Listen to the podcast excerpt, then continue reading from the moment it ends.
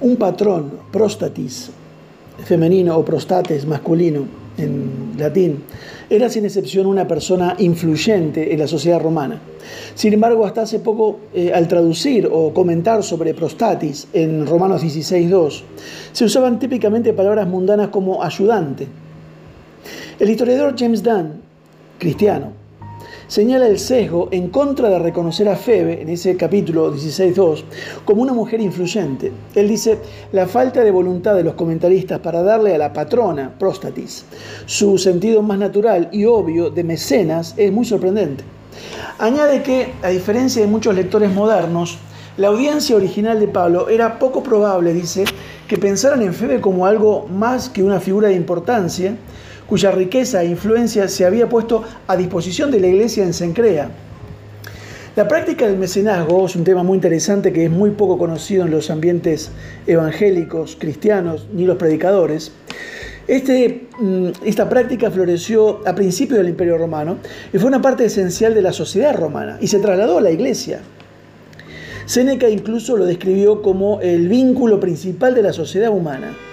Tener un patrocinador era a menudo un medio necesario para obtener acceso a bienes, eh, protección u oportunidades de empleo y progreso.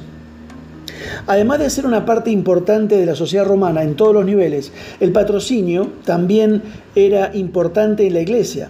Otro historiador, Edwin Judge, ha comentado, dice, el cristianismo fue un movimiento patrocinado por patrocinadores locales para sus eh, dependencias o dependientes sociales.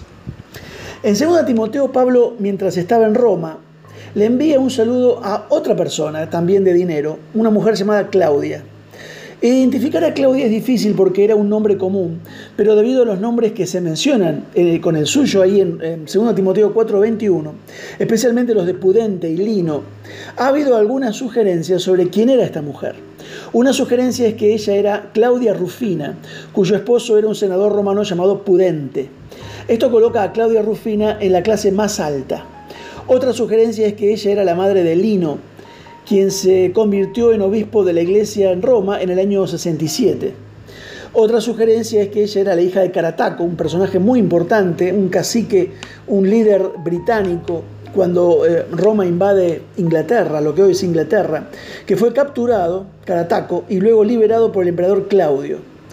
Cualquiera que sea su verdadera identidad y estatus social, Claudia y las otras personas mencionadas en ella, con ella en 2 eh, Timoteo 4:21, fueron prominentes en la iglesia de Roma en algún momento hacia finales del primer siglo.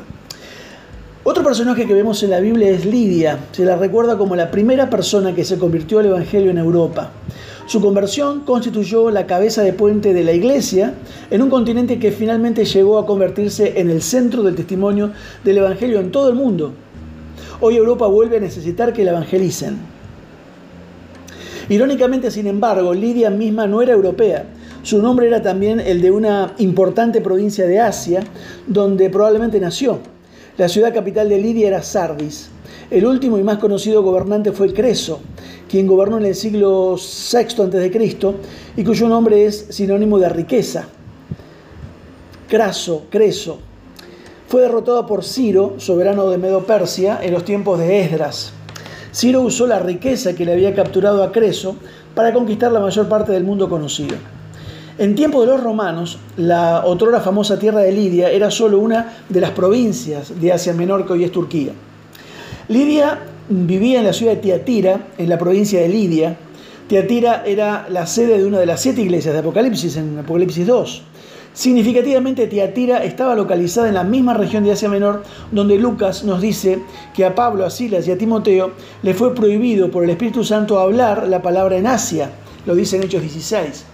Muy poco tiempo después que todas las puertas se cerraron para que Pablo pudiera seguir plantando iglesias en Asia Menor, Dios soberanamente condujo la expansión misionera en Europa por medio de un sueño en el cual un varón macedonio estaba en pie, dice, en versículo 9, rogándole y diciendo, pasa a Macedonia y ayúdanos. Hechos 16.9. Filipos tomó su nombre de Filipo II de Macedonia, padre de Alejandro el Grande. Era la terminal del este de la famosa ruta romana conocida como la Vía Ignatia. En Tesalónica, donde Pablo establecería más tarde una célebre iglesia, estaba a unos 240 kilómetros al oeste, en el otro extremo de la vía Ignatia.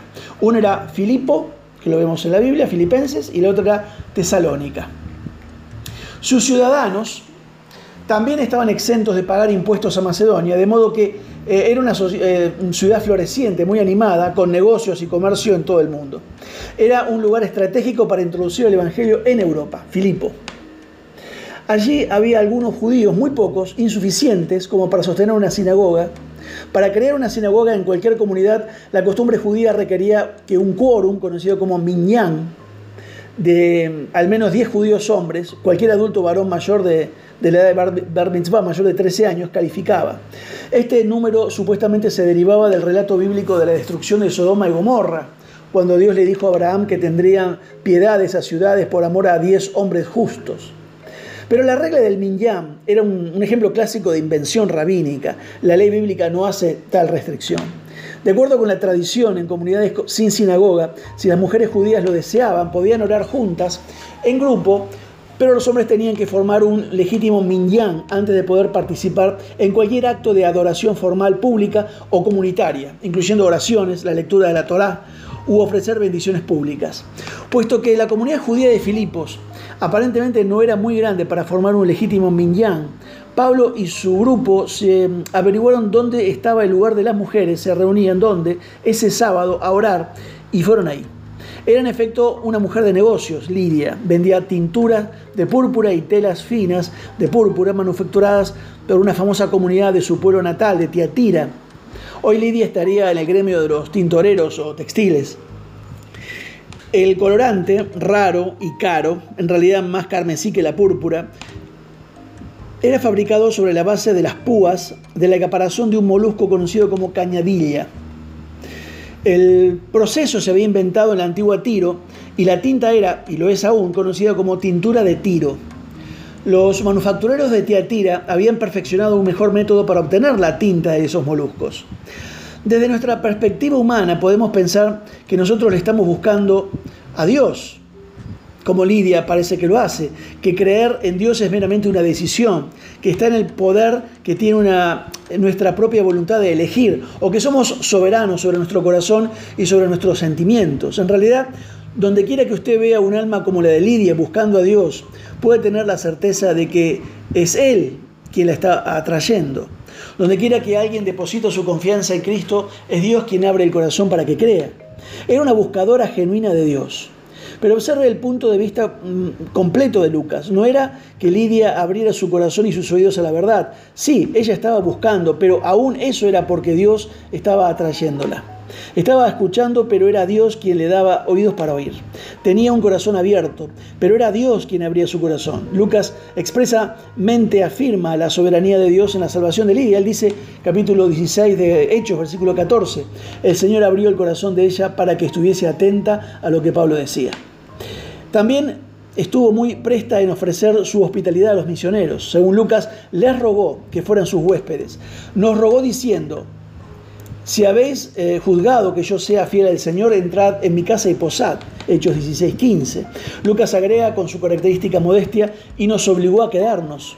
Recuerde que en Filipos fue donde Pablo y Silas recibieron de azotes, fueron arrojados a la cárcel eh, y fueron puestos sus pies eh, en un cepo, ¿se acuerdan?